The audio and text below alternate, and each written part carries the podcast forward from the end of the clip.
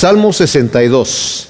Este es otro salmo de David. Aquí dice al director del coro para Jedutún, salmo de David.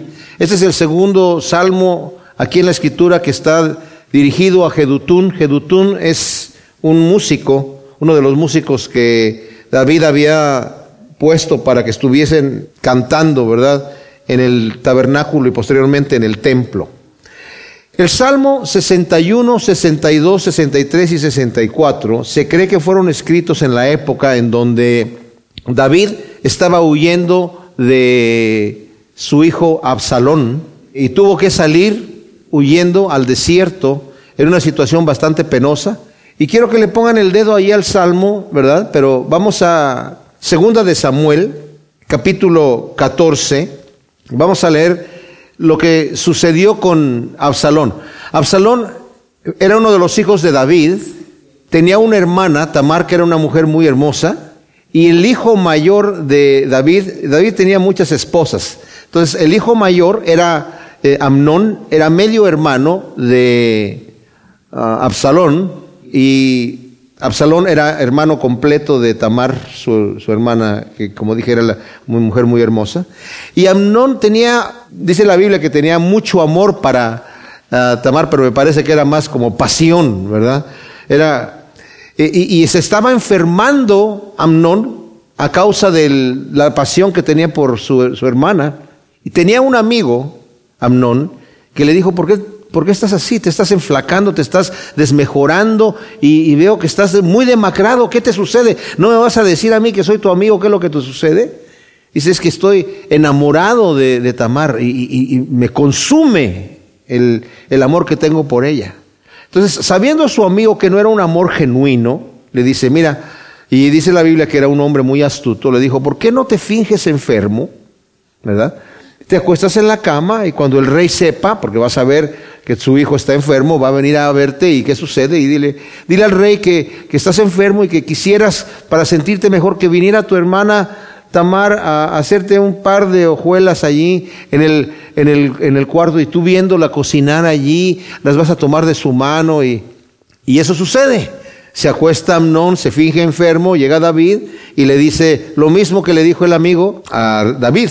Y David sin sospechar nada malo, ningún plan perverso de nada, manda a decirle a Tamar, ve y hazle de comer a tu hermano, ¿verdad? Y Tamar también sin sospechar nada llega allí y obedientemente está haciendo las hojuelas ahí delante de... Entonces pide que se salgan todos, eh, Amnón, porque imagínense, el hijo del rey estaba con mucha gente que lo cuidaba, ¿verdad?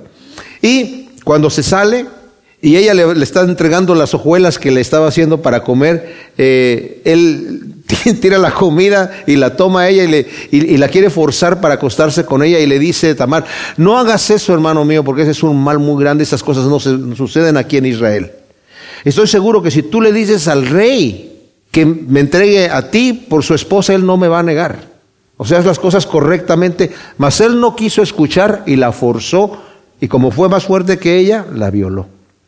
Y después de que la violó, dice la escritura que el rechazo y el repudio que tuvo por ella, el desprecio, era más grande que el amor que tenía anteriormente. Y le dijo, ahora vete de aquí. Y le dijo Tamar, este mal es peor que el que me acabas de hacer, echarme así. Y, como no se quería ir Tamar, mandó llamar a un siervo, le dijo, échame esta fuera de aquí y cierre la puerta. Y se fue su hermana súper humillada a su casa se rasgó las vestiduras. La escritura dice que tenía unos vestidos de virgen, que era un distintivo para las vírgenes, hijas del rey. Rasgó esos vestidos, echó tierra sobre la cabeza como un señal de duelo y de humillación, y entró a la casa y Absalón la vio. Inquirió qué es lo que sucedía y le dijo, mira, tranquila, no te preocupes, es tu hermano, ¿verdad? No te sientas humillada y tranquilamente, pero dice que ahí entró un rencor de Absalón contra Amnón terrible, a muerte. Y esperó dos años y después de dos años dijo, oye, estoy esquilando mis ovejas y normalmente se acostumbraba que cuando alguien esquilaba las ovejas hacían una gran fiesta, invitaban a la gente y, era una gran fiesta. Entonces dice, estoy esquilando mis ovejas y fue al rey a decirle, eh, quiero que vengan todos los hijos del rey, que eran muchos, para que vengan aquí conmigo a comer y el rey que también venga con sus amigos. Y el rey dijo, no, no, no, mira, vamos a hacer mucho mucho eh, carga para ti. Tú disfrútalo solo y no hay ningún problema. O sea, qué bueno que estás esquilando, pero no te queremos hacer carga. Bueno, mira, entonces que por lo menos venga mi hermano Amnón. Ok, pues que vaya su hermano Amnón y con, con, los otros hijos del rey y ya fueron. Y el rey tampoco sospechó nada. Pero Absalón le había dado órdenes a la gente que cuando vieran a Amnón que ya estuviese un poco alegre con el vino, lo mataran. Y eso es lo que sucede. Cuando esto sucede, le llegan con la noticia al rey primero de que habían muerto todos sus hijos y él totalmente se estremece. Pero ya después llega la verdad, no, solamente murió Amnón. Ahora, Amnón era el que supuestamente por ser mayor debió haber quedado como rey. Y David se estremece demasiado. Entonces, Absalón sabiendo lo que era eso, huye y se va. Se va a una ciudad. Nos dice aquí en el versículo 37 del capítulo 13 de segunda de Samuel. Él hizo duelo por su hijo todos los días y Absalón huyó y fue junto a Talmai, hijo de Amiud, rey de Jesús, y así Absalón se fue a Jesús y estuvo allí tres años. O sea, Jesús está al lado del lago de Galilea, salió del territorio de ahí, bueno, todavía dentro del territorio de Israel, por supuesto, pero se fue fuera de su padre. Su padre no lo persiguió, pero como que estaba, digamos, desterrado del palacio. Él mismo se desterró y de alguna manera no podía regresar. Hasta que después Joab hace un, un trato ahí con David y lo convence por medio de una mujer que le cuenta una historia y todo esto. Y ya, hombre, trae a Absalón y no estés enojado con él. Y la Biblia dice que ya se había consolado David de la muerte de su hijo Amnón. Entonces dijo, ok, pues sí, que, que venga, que venga Absalón. Y Absalón regresa. Y cuando regresa Absalón, eh, dice, pero no quiero que entre aquí a la casa, yo no quiero ver su rostro. ¿verdad? Que se vaya a su casa y, y yo no quiero ver su rostro. Y después nuevamente Absalón le dice a Joab, oye, si yo no puedo ver el rostro de mi padre, ¿para qué me trajeron aquí? Entonces mejor si me quiere matar él, que me mate. Si hay falta en mí, que me mate él mismo. Y hace la paz con David. Una vez que hace la paz con David, capítulo 15 nos dice, Después de esto aconteció que Absalón se hizo de carros y caballos y cincuenta hombres que corrían delante de él. O sea, esta era la costumbre que hacían con los reyes. Absalón no debía de haber hecho eso.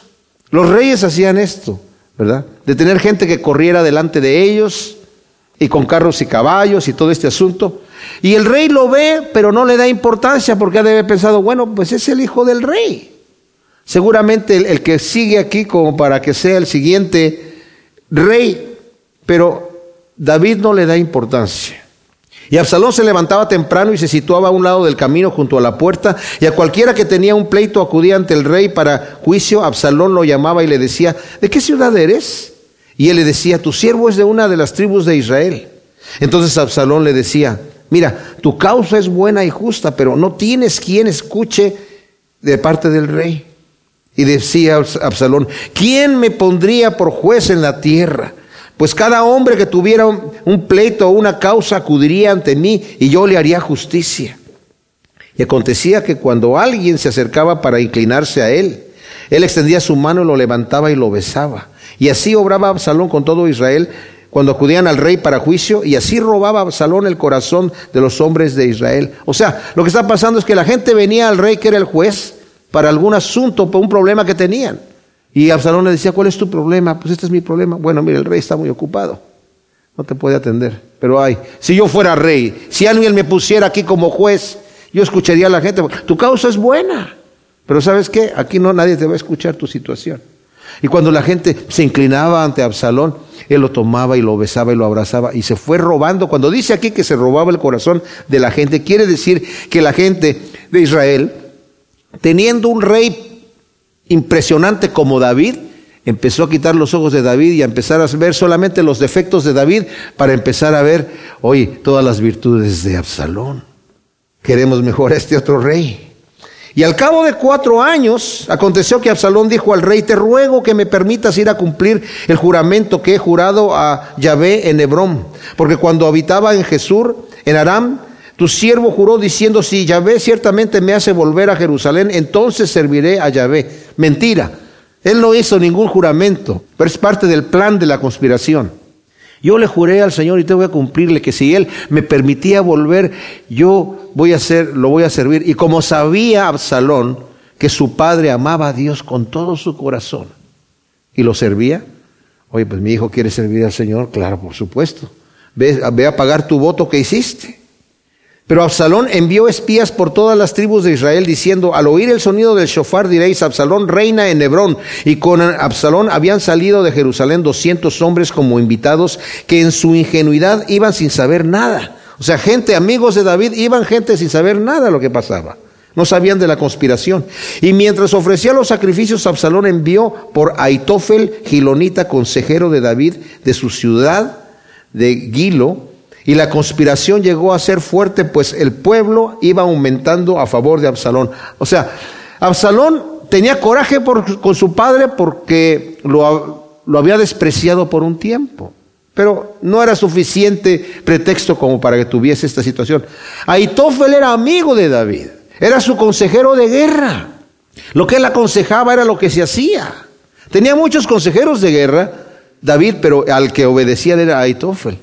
Y ya leímos otro salmo que dice, el hombre que era mi amigo, el que comía conmigo en mi plato, levantó contra mí su calcañar. Y se aplica ese versículo a Aitófel y se aplica a Judas. Pero ¿por qué lo aborrecía tanto? Porque Aitófel era abuelo de Betsabé, la mujer de Urías Eteo, con la cual David cometió adulterio y después, para cubrir el adulterio, mandó matar al marido, que era amigo de David, Urías. Entonces, por ver esta situación, muchos piensan que tal vez esta situación le quedó clavada en el corazón a Aitofel y cuando vio la oportunidad, 11 años más tarde, ¡pum! En este momento es esta situación. Entonces, lo que sucede es que empieza esta conspiración y llega Absalón, por fin, se declara rey, la gente completa de Israel están a favor de él y le avisan a, a David, viene Absalón a Jerusalén. Entonces David cuando escucha eso dice, yo no voy a hacer pasar a esta gente por este infierno aquí en la ciudad, porque cuando vienen empiezan a matar gente como loco. Entonces huyó al desierto, cruzó el Jordán y se fue al otro lado, al lado este de Jerusalén, y iba descalzo, humillado en gran manera, sin saber lo que iba a pasar. No podía confiar en nadie más que en el Señor. Y es ahí donde entramos nosotros a ver el Salmo 61, 62, 63 y 64. Y por eso, mientras Él está en esto, sabemos nosotros el futuro de esto, sabemos que al final Absalón muere en una guerra. Aitofel aconseja cómo matar a David, un buen consejo que pudo haber funcionado si Dios no mete la mano, pero Dios siempre mete la mano de cualquier manera, ¿verdad? Al Señor nadie lo sorprende. Pero la Biblia dice que el Señor frustró el sabio consejo y acertado consejo de Aitófel por medio de otro consejero de guerra que aconsejó otra cosa. Entonces, al no ser escuchado, Aitófel va y se va a su casa y se, se ahorca, se suicida. Igual que Judas también. Entonces, aquí vemos nosotros ya como en el Salmo 61, David desesperado empieza a decir, Señor, oye mi clamor y atiende a mi oración. Cuando mi corazón desmaya, clamo a ti. O sea, cuando yo, yo no tengo ya más que hacer, clamo a ti, Señor. Clamo a ti. Tú has sido mi refugio, tú eres mi torre fuerte. Y que pueda, ojalá yo morar en tu tabernáculo siempre y yo me refugio en tus alas y empieza a hacer votos al Señor y al final termina alabándolo, esperando en este Salmo 61 que ya lo vimos la vez pasada, esperándolo, pero viene en este paquete, como dije yo, de lo que está sucediendo aquí, y termina diciendo, así cantaré salmos a tu nombre para siempre, cumpliendo mis votos día tras día. Señor, porque tú vas a concederme la misericordia y vas a guardarme para siempre. Y dice el Salmo 62, al director del coro para Dajedutún, Salmo de David. Ahora, una cosa que vamos a notar en este salmo, en el anterior hay un clamor, una desesperación de David, una petición de oración, una acción de gracias y hay una acción de alabanza. Aquí no hay nada de eso. Aquí no hay petición, aquí no hay clamor. ¿Qué es lo que hay? Vamos a leerlo. Dice, solo en Dios se aquieta mi alma, de Él procede mi salvación, solo Él es mi roca y mi salvación, mi alto refugio, no resbalaré mucho. ¿Hasta cuándo arremeteréis todos juntos contra un hombre para derribarlo como a pared desplomada o tapia ruinosa? Solo consultan para derribarlo de su eminencia, se deleitan en la mentira, bendicen con su boca pero maldicen en su corazón. Solo en Dios aquíétate alma mía, porque de Él procede mi esperanza. Solo Él es mi roca y mi salvación, mi alto refugio, no seré sacudido. En Elohim está mi salvación y mi gloria, la roca de mi fortaleza, mi refugio está en Elohim. Oh pueblo, confiad en Él en todo tiempo, derramad vuestro corazón ante Él, Elohim es nuestro refugio. Vanidad son los del vulgo, mentiras son los nobles, puestos en balanzas suben, pero serán más livianos que un soplo. No confíes en la opresión ni en el dolo pongas vuestra esperanza, porque aunque aumenten las riquezas, no pongáis el corazón en ellas. Una vez habló Elohim y dos veces he oído esto, que la fortaleza está en Elohim en ti, Adonai, hay misericordia porque tú pagas a cada uno conforme a su obra.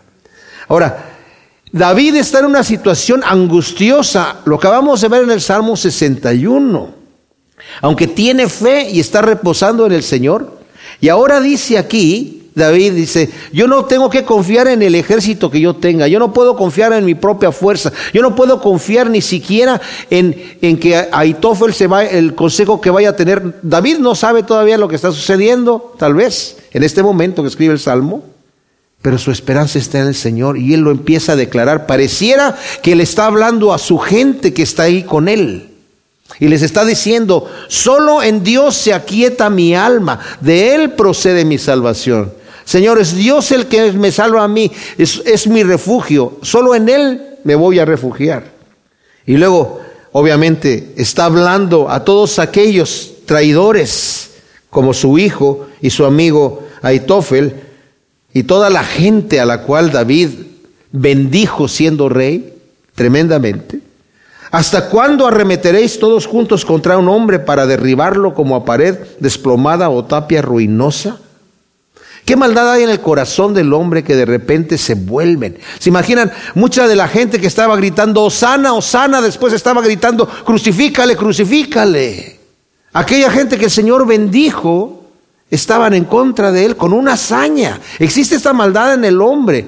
Es impresionante cuando una turba se junta para hacer una maldad, las cosas que son capaces de hacer es increíble.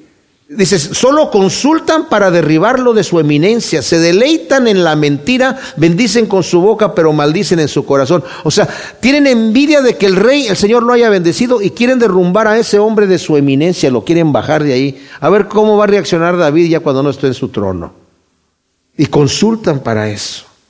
Solo en Dios aquietate, alma mía, nuevamente, eh, lo que dijo el versículo primero, solo en Dios se aquieta mi alma y ahora se está hablando a sí mismo. Solo en Dios aquíétate, alma mía, porque de Él procede mi esperanza. Solo Él es mi roca y mi salvación, mi alto refugio. No seré sacudida. O sea, lo declara en el primer versículo y segundo versículo. Y aquí ahora se está Él mismo hablando a sí mismo.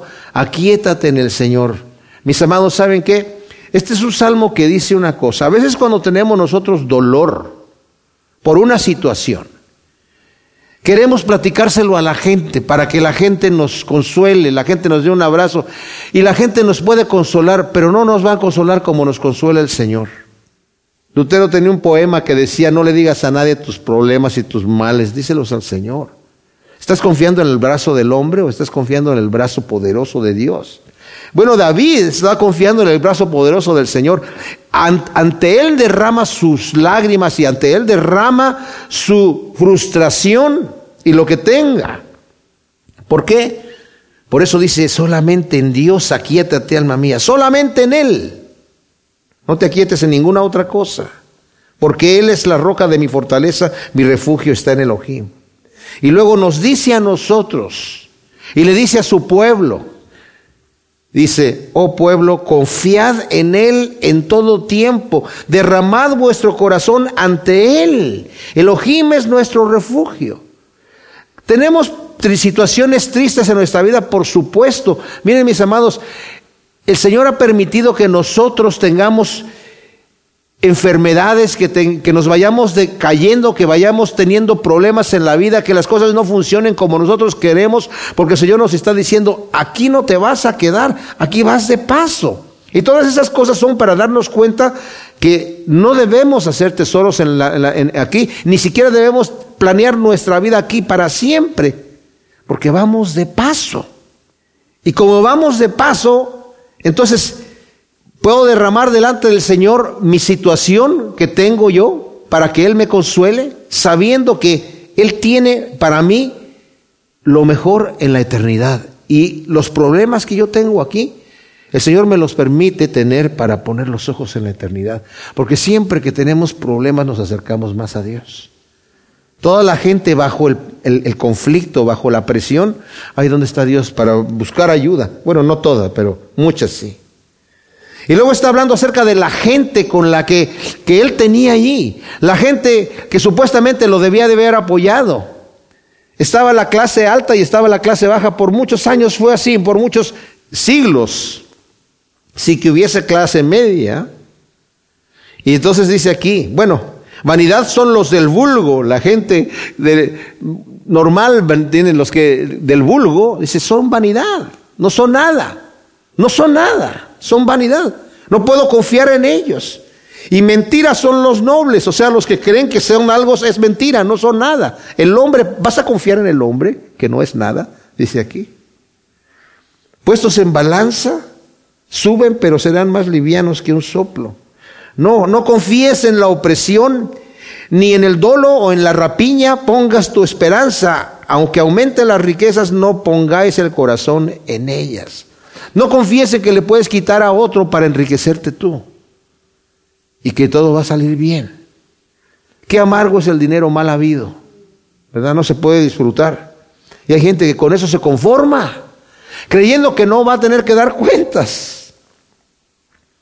Pero dice aquí, una vez habló Elohim, dos veces he oído esto, que la fortaleza está con Elohim, en ti, Adonai, hay misericordia. Qué hermoso es esto, Señor. En ti hay misericordia para el que te busca, Señor. En ti está el poder para hacer justicia. Y como acaba de decir, no pongas tu corazón en la rapiña, o no pongas tu corazón tampoco en la opresión. Y está hablando acerca de esta gente que quiere arremeter contra él para derribarlo. Consultan para derribarlo de su eminencia y se deleitan en la mentira. Dice, bueno, en ti Adonai hay misericordia porque tú pagas a cada uno conforme a su obra. Al final, aunque mucho mal hayan hecho y hayan disfrutado mucho con el mal que hicieron, al final de cuentas Dios paga a todos conforme a su obra. Y esto es algo que, por un lado, hermano, nos da confianza acerca de que la gente que nos está haciendo eh, problemas, que son enemigos nuestros, van a tener que dar cuentas delante de Dios.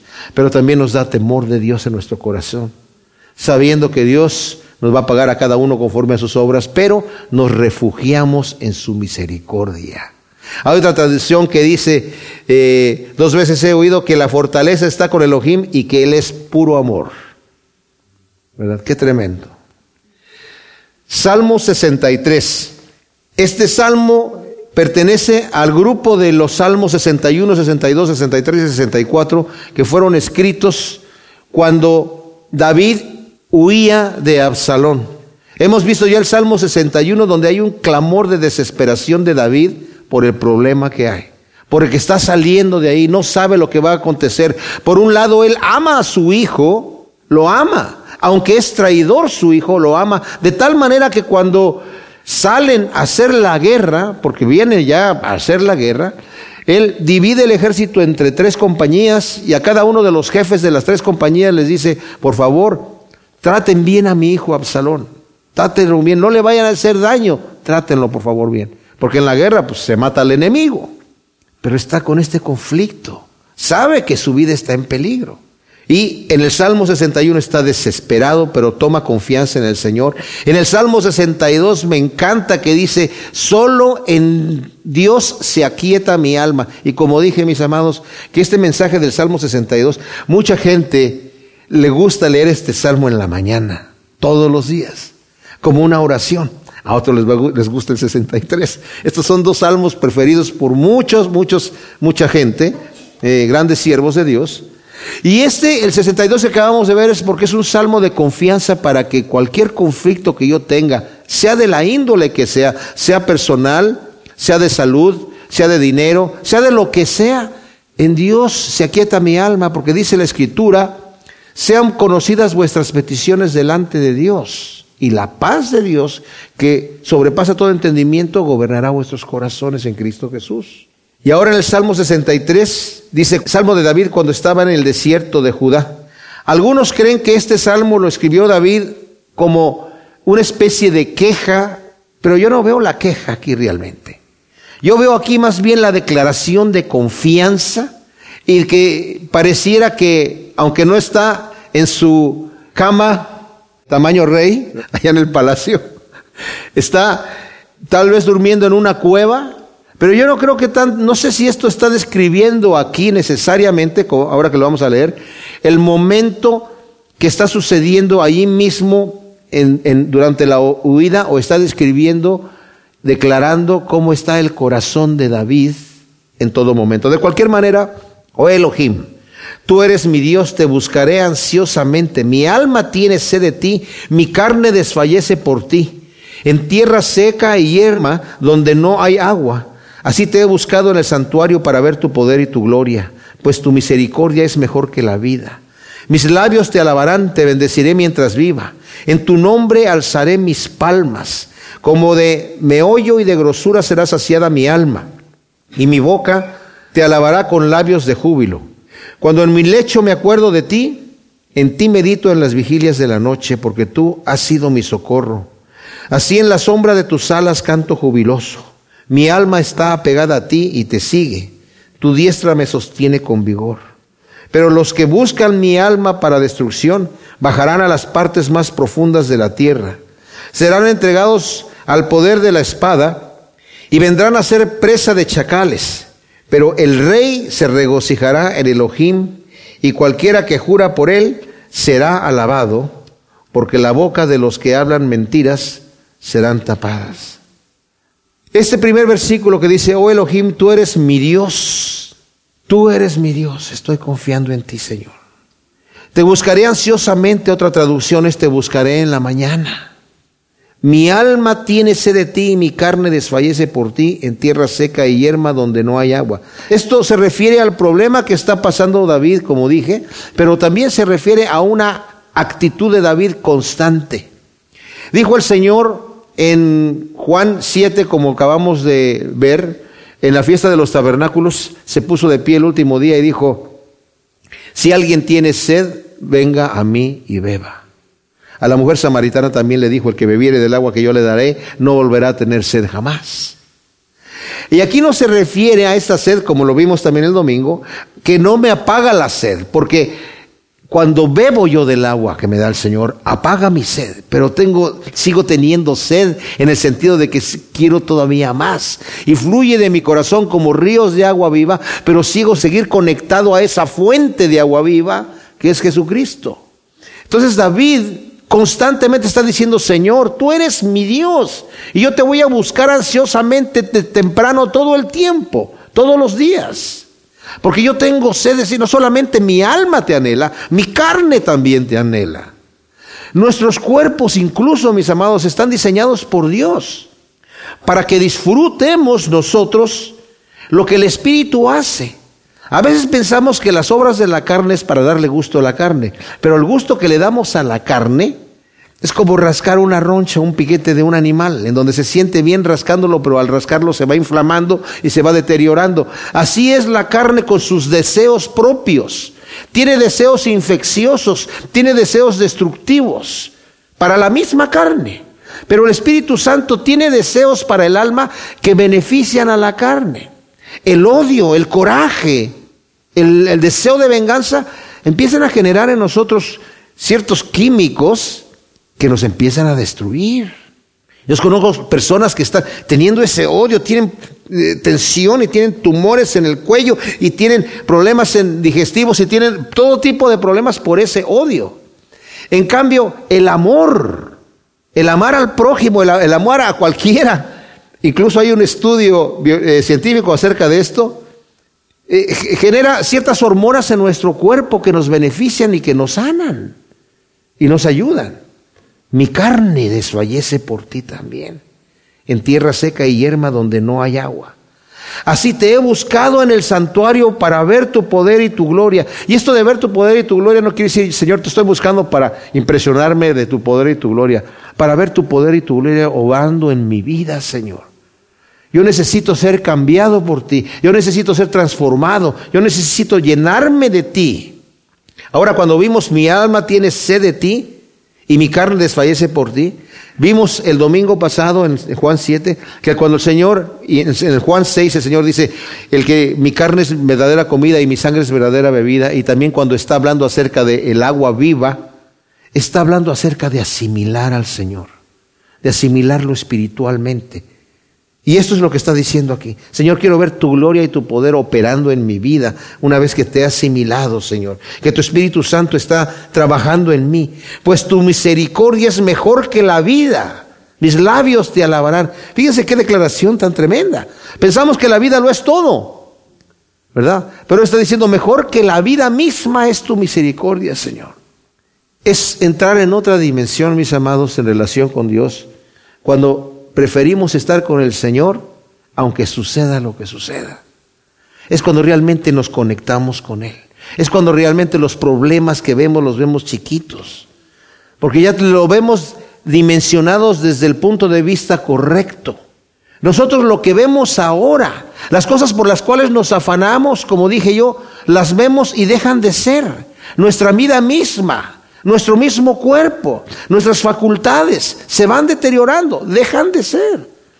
Y eso el Señor lo permite así para que nos demos cuenta que no tenemos que anclarnos aquí. Entonces, aquí dice, tu misericordia es mejor que la vida. Prefiero, Señor, estar en relación contigo y que tu misericordia me va transformando, porque yo no merezco nada. La misericordia es no dar el, el, castigo merecido. El Señor pasa por alto muchas cosas cuando nosotros nos acercamos a Él y Él dice que Él es amplio en perdonar porque es un Dios perdonador. Pero no así nada más. Dios no perdona así. A un alto precio nos perdona el Señor, al precio de la sangre de Cristo Jesús, su Hijo, en el Calvario. Y dice, te bendeciré mientras viva, en tu nombre alzaré mis palmas. O sea, voy a alabarte con todo mi corazón. Es interesante cómo muchos comentaristas quieren ver de qué se trata esto de alzar las palmas. Pues se trata de que de simplemente una explosión de, de gratitud al Señor como de meollo y de grosura será saciada mi alma, y mi boca te alabará con labios de júbilo. Fíjense, está diciendo, cuando estoy en tierra árida y seca, mi alma tiene sed de ti, mi carne te anhela. Y una vez que yo entre en esta relación contigo, Señor, voy a estar satisfecho como si hubiera sentado, me hubiera sentado en un suculento banquete. Tremendo. El Señor nos llena completamente. Eh, la carne, los deseos de la carne satisfacen temporalmente y mal. Y nos dejan con un sabor de, mal sabor de boca. Pero el Espíritu Santo nos satisface completamente y como, como dice aquí, como si fuera un banquete. Cuando en mi lecho me acuerdo de ti, en ti medito en las vigilias de la noche. Aquí es donde dice mucha gente, bueno, tal vez él estaba diciendo que medita en las vigilias de la noche porque tenía una cama dura y una piedra de almohada y no podía dormir. No está diciendo aquí, yo no leo esto aquí.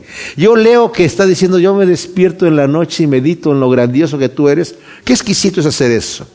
Y empezar a como a regordearse en, en el amor del Señor y dejarse abrazar por el Señor, dejarse amar y amar al Señor y empezar a meditar en las cosas de Dios. Bienaventurado el varón que dice el Salmo eh, eh, primero, ¿verdad? Que no anduvo en consejo de malos, ni se detuvo en camino de pecadores, ni en silla de escarnecedores se ha sentado, sino que en la ley de Yahvé está su delicia y en su ley medita de día y de noche. Ahí está su delicia. Y meditar en las cosas de Dios en vez de ver a Dios como una cosa rara ya. El que, el que lo ve así no, no lo conoce, no lo ha asimilado. Pero cuando empezamos a asimilarlo, como dice la Escritura, el Señor transforma nuestras mentes y, y lo que no nos gustaba de Dios nos empieza a encantar y empezamos a ver, Señor, Qué hermoso que tú eres santo, qué hermoso que tú eres perfecto, que tú has puesto la otra mejilla y que nos llamas a nosotros a poner la otra mejilla. Antes a mí no me gustaban esas cosas porque no las tendentía. Pero al meditar En mi lecho me acuerdo de ti y en ti medito en las vigilias de la noche. O sea, no importa que no pueda dormir. Estoy deleitándome en el Señor en ese momento. Señor, yo quiero dormirme, no me puedo dormir, pero si no me puedo dormir, entonces voy a meditar en ti. ¿Y saben qué? Son momentos exquisitos. Son momentos deliciosos cuando eso sucede. ¿Por qué? Y medito porque tú has sido mi socorro. Recuerdo las bendiciones pasadas, Señor. Y así en la sombra de tus alas canto jubiloso. Mi alma está apegada a ti y te sigue. Tu diestra me sostiene con vigor. Señor, yo estoy pegado a ti. Pase lo que pase, estoy contigo, Señor. Y tú me sostienes. A veces Aquí esto parece como si el niño toma al papá para cruzarlo de la calle, pero en realidad el que está cruzando lo de la calle es el papá, no el niño al papá, ¿verdad? Y aquí dice, yo estoy apegado a ti, pero en realidad es tu diestra la que me sostiene con vigor. Qué hermoso es esto, ¿verdad? Nuestro Padre Celestial nos sostiene con vigor para protegernos y que no caigamos. Pero los que buscan mi alma para destrucción bajarán a las partes más profundas de la tierra. O sea, él está hablando de que está seguro en el Señor porque la mano del Señor lo está sosteniendo y dice, ah, pero los que me quieren destruir, ellos van a tener un futuro terrible. Serán entregados al poder de la espada y vendrán a ser presa de chacales. Uf. Pero el rey se regocijará en Elohim y cualquiera que jura por él será alabado, porque la boca de los que hablan mentiras serán tapadas. Ahora, el versículo 11 dice, cuando dice, pero el rey se regocijará en Elohim, se está refiriendo a él. Hay algunos que dicen que este salmo fue escrito cuando estaba siendo perseguido David de Saúl, pero todavía no era rey David ahí. Aquí sí ya es rey. Entonces sabemos que es durante la persecución de Absalón. Y luego dice, y cualquiera que jura por él, o sea, cualquiera que, que, se entrega al Señor y por él da todo, por Elohim, será alabado porque la boca de los que hablan mentiras será tapada. Al final, el Señor, como dijo el Salmo anterior, le va a pagar a cada uno conforme a sus obras. Y el Señor dijo, yo soy, yo soy fuerte, misericordioso y piadoso, que perdono la maldad, la iniquidad y el pecado. Sí, pero que de ninguna manera voy a tener por inocente al malvado. Así que si nosotros buscamos al Señor, lo tenemos que buscar con confianza, con temor reverente, pero con confianza de que Él es misericordioso pero si el malvado cree que se va a salvar siendo malvado, se equivoca. El antinomianismo, ¿verdad? los antinomianos, son aquellos que creen que ya por estar en la gracia del Señor ya no tengo que someterme a los preceptos bíblicos para vivir una vida santa, ya estoy del otro lado. Eso la Biblia no lo enseña en ningún lado. Los que viven así van a ser juzgados conforme a sus obras porque no han entregado su vida al Señor, no han sido convertidos. Perseveraré en el pecado para que la gracia abunde en ninguna manera, dice Romanos 6. Salmo 64. El último de este eh, grupo de salmos que, como dije, están escritos en el momento en donde está David huyendo de Absalón. Al director del coro, Salmo de David. Oh Elohim, escucha la voz de mi queja. Aquí sí hay una queja. Preserva mi vida del terror del enemigo, ocúltame de la conjura de los perversos, del tumulto de los que obran iniquidad, que afilan la lengua como espada y la emplean como saeta envenenada, para dispararla en oculto al inocente. Disparan presto sus saetas sin temor alguno.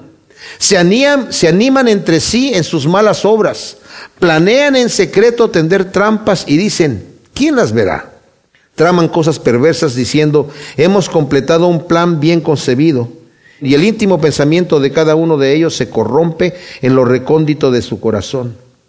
Pero Elohim les dispara una saeta, de pronto ya están malheridos, los hace tropezar su lengua, los que asisten se espantarán y temerán todos los hombres. Entonces proclamarán la obra de Elohim y entenderán sus hechos.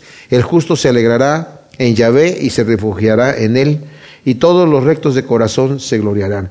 Ahora, este salmo, aunque David lo está escribiendo como una experiencia personal y como una petición y una profecía también de lo que va a pasar a estos malvados, también podemos entender que es un salmo mesiánico en el sentido de que también se aplica al Señor Jesús. En donde dice el, el primer versículo, oh Elohim, escucha la voz de mi queja, preserva mi vida del terror del enemigo. Aquí no está diciendo, fíjense bien mis amados, preserva mi vida, punto. O sea, todos queremos y decirle al Señor, Señor, preserva mi vida. No quiero ningún mal. ¿Quién quiere el mal? Solamente un enfermo mental quiere el mal. Pero porque sabemos que Dios tiene su perfecta voluntad para cada uno de nosotros. Pero dice aquí, preserva mi vida del terror del enemigo. Yo no tengo por qué temer al que me hace daño. El Señor incluso nos dijo, no temáis al que mata el cuerpo y después de eso nada puede hacer. Más bien, si quieres temer, teme. Y al que debes temer es al que destruye el cuerpo y el alma en el infierno. Entonces, las cosas que me estén sucediendo, por muy graves que parezcan, no debo temerlas. Si el Señor las permite en mi vida y si yo estoy acercándome al Señor y si yo tengo confianza con el Señor, no debo temer todo lo que el enemigo me haga. Y con enemigo estoy hablando del mundo, del diablo, de mi carne y de todo lo que suceda, incluso la corrupción misma del pecado que está sembrada en este mundo, por medio del cual gemimos, queriendo ser revestidos de vida, de vitalidad y de un cuerpo nuevo, no corruptible. nada que se enferme y se vaya deteriorando. Ocúltame de la conjura de los perversos, del tumulto de los que obran iniquidad Señor, hay gente que solamente me está viendo para criticarme. Hay gente que solamente está observando lo que estoy haciendo, no para dar un justo juicio, sino para ver qué inventan para destruirme. Ocúltame de esa conjura de los perversos. Ellos han conjurado para hacerme daño. Afilan la lengua como espada y la emplean como saeta envenenada. O sea, al hablar están destruyendo a la persona. Y les digo una cosa, mis amados, las palabras hieren de tal manera, mm, eh, peor que un golpe, peor que un castigo de cualquier otra forma. Las palabras hieren terriblemente. Por eso Santiago en el capítulo 3 nos dice, tengan cuidado, porque la lengua es un, es un instrumento que tenemos nosotros en nuestro cuerpo, un miembro que está inflamado por el infierno. El hombre que es capaz de dominar su lengua es capaz de dominar todo su cuerpo. Y que ha hecho esto es un varón perfecto. Wow. Y eso lo hacen para dispararla, este veneno, en oculto al inocente. Disparan presto sus saetas sin temor alguno. Y saben, dice, lo hacen en oculto y a veces el rumor que salen para las gentes que tienen buen testimonio, para la gente que no es perversa, de repente empiezan un rumor por allí y ya no sabe uno ni quién lo empezó, porque lo dispararon en oculto. Qué terrible es esas personas que se dedican, supuestamente tienen ministerios para criticar a los demás. Terrible, ¿verdad? Y se la pasan criticando y tal vez tienen razón. Fíjense lo que voy a decir, tal vez tienen razón. Yo antes era adicto, no adicto, pero sí, digo, me gustaba leer esas cosas, a ver, fulano de tal, ¿qué está haciendo? ¿Y quién? Uy, uy, uy, qué barbaridad. Y se dice siervo de Dios y mira, nada más está haciendo estas cosas y esto. Hasta que al final dije yo, oye, más bien me lo dijo un pastor acerca de un libro que salió quejándose de muchos ministros de Dios que sí están obrando eh, mal, pero me dijo, eh, ese libro es pornográfico. dije, ¿cómo que pornográfico? Sí, dice, está criticando siervos de Dios y la gente lo compra y dice, pues son los cristianos, ¿para qué me acerco a Cristo? Está bien que nosotros, los que somos siervos de Dios, los que somos ya ministros, tal vez sepamos que fulano de tal está obrando equivocadamente, pero no se lo puedes publicar a toda la gente. Pero los rumores salen y no sabemos a quién les hace daño. Por eso es mejor cerrar la boca, como dice la Escritura, ¿verdad? Dar principios generales como los dicen los, los apóstoles aquí. Tengan cuidados con los falsos apóstoles, con los falsos maestros que hacen esto y aquello. Deja de dar nombres y de nombrar ministerios, porque si no, entonces, si tú juzgas vas a ser juzgado. Y no juzgues, dice el Señor, porque con la medida que mides vas a ser medido.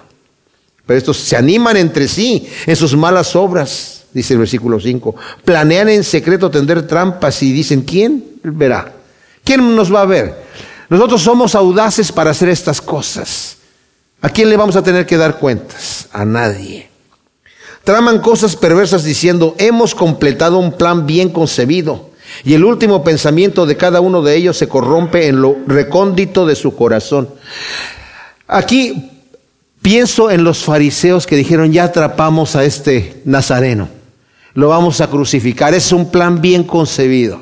Ya tenemos los argumentos y vamos con Pilato y después de aquí, ah, con Herodes, no se pudo con Herodes, otra vez con Pilato. Vamos con la gente a sobornar a la gente. Tenemos el plan concebido. Listo, ya, declararon justicia. Es, triunfamos. Cuando lo vieron en la cruz, gritaron, triunfamos.